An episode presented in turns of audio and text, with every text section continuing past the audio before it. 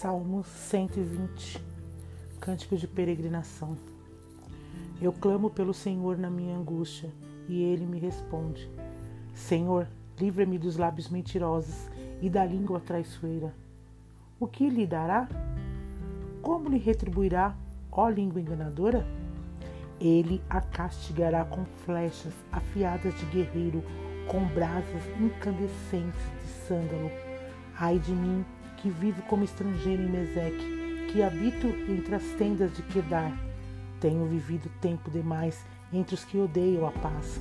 Sou um homem de paz, mas ainda que eu fale de paz, eles só falam de guerra.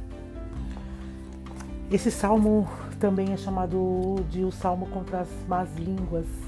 E o salmista, do versículo 1 ao versículo 4, ele clama para o Senhor para que o Senhor o livre, pois tinha que lidar com mentiras, calúnias, fofocas e difamações contínuas. E essas coisas o afligem profundamente, com flechas amargas em seu coração. Embora buscasse a paz no Senhor, ele convivia com pessoas atormentadas que amavam a guerra, os conflitos e discussões. Muitos servos de Deus vivem este embate mas continue clamando e esperando no Senhor. Creia no Senhor e na Sua palavra e continue clamando a Ele.